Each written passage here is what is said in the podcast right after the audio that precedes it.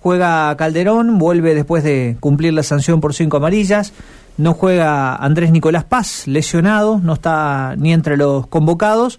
Y el otro cambio es el ingreso de Mateo del Blanco en lugar de Mariano Meinie. Moyano en el arco, Vera Piris, Calderón, Corbalán, Zenón, Gordillo, Roldán, Luna Diale del Blanco, Domina. Este es el equipo de del Kili para jugar contra un Defensa y Justicia que decíamos eh, está pensando en la Copa Sudamericana. El martes tiene que jugar en Ecuador contra Emelec, los octavos de final, por eso es que hoy se espera, eh, no está la nómina de los que viajaron a, Santa Fe, pero se espera un equipo totalmente alternativo. Está cerrando un gran semestre de Defensa y Justicia, ¿eh? está cuarto en el torneo, están octavos de la Copa Argentina, están octavos de la Copa Sudamericana eh, tiene a uno de los goleadores del semestre, que es Ubita Fernández, 19 de los 55 goles los hizo Ubita, vendió a Unsain y está promoviendo pibes, así que le cierra por todos lados el semestre a, Defensa y Justicia, que está, está atravesando un buen momento, y ayer sumó a Lucas Prato, ¿no? Como novedad también para, para la segunda parte del año. Así que, bueno, cuatro y media de la tarde, dirige Penel, a las 15.30 la previa por la radio.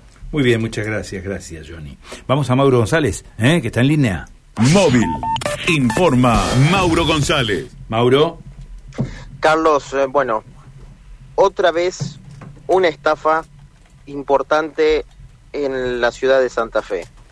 Esto sucedió ayer por la tarde en el sur de la ciudad, precisamente en Doctor Zavalla al 1100, Doctor Zavalla y Uruguay, en donde una mujer de 89 años es estafada eh, y termina perdiendo una importante suma de dinero.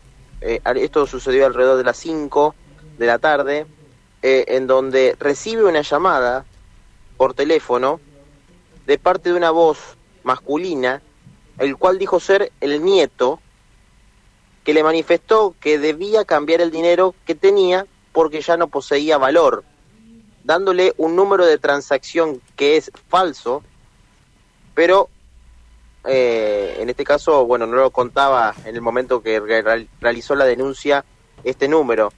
Eh, esta persona está a cargo de una cuidadora eh, de unos 68, 70 años, que también estaba en el lugar.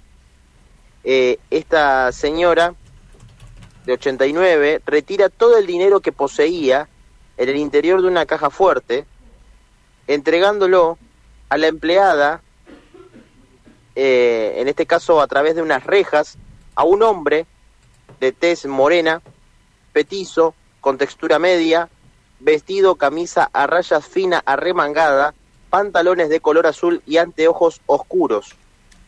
Esto es el, el, el dato que caracteriza a esta persona. Le entregan el dinero y se da la fuga sin ningún tipo de violencia, sin ningún tipo de inconveniente, creyendo esta señora que estaba haciendo lo correcto. El monto está rondando los 30 mil dólares. 30 mil dólares. A veces uno queda sin palabras frente a esto, Mauro, porque venimos advirtiendo, venimos alertando, venimos pidiéndole a la gente que esté que esté atento a todas estas maniobras delictivas que son diarias, que son cotidianas. ¿eh? pero bueno, esto desgraciadamente, tenemos que decir desgraciadamente otra vez, ¿eh? desgraciadamente, ¿no? Otra vez, otra vez, sí. Estamos hablando de 30 mil dólares, eh, si lo ponemos al dólar paralelo, estamos hablando de eh, más de 16 millones de pesos, si la matemática no me falla. estamos hablando de un monto elevadísimo eh, que tenía esta señora en su domicilio y que decidió entregárselo a este hombre porque supuestamente habían perdido el valor. No se puede. Nuevamente reiteramos, este tipo de llamados no existen, no son verdaderos, son totalmente falsos eh, y hay que alertar a la comunidad y principalmente a, todas estas personas que, están vulneradas, que no tienen quizás toda la información. Bueno, recibió un llamado, atendió y pasó todo esto. Es algo tremendo, ¿eh? Desgraciadamente, ¿no? Porque uno, uno lo lamenta profundamente, porque son esfuerzos de toda una vida. Pero bueno, desgraciadamente hay, hay siempre gente preparada para este tipo de delitos. Eh, es una, una suerte especial de inteligencia que tienen para delinquir, ¿no?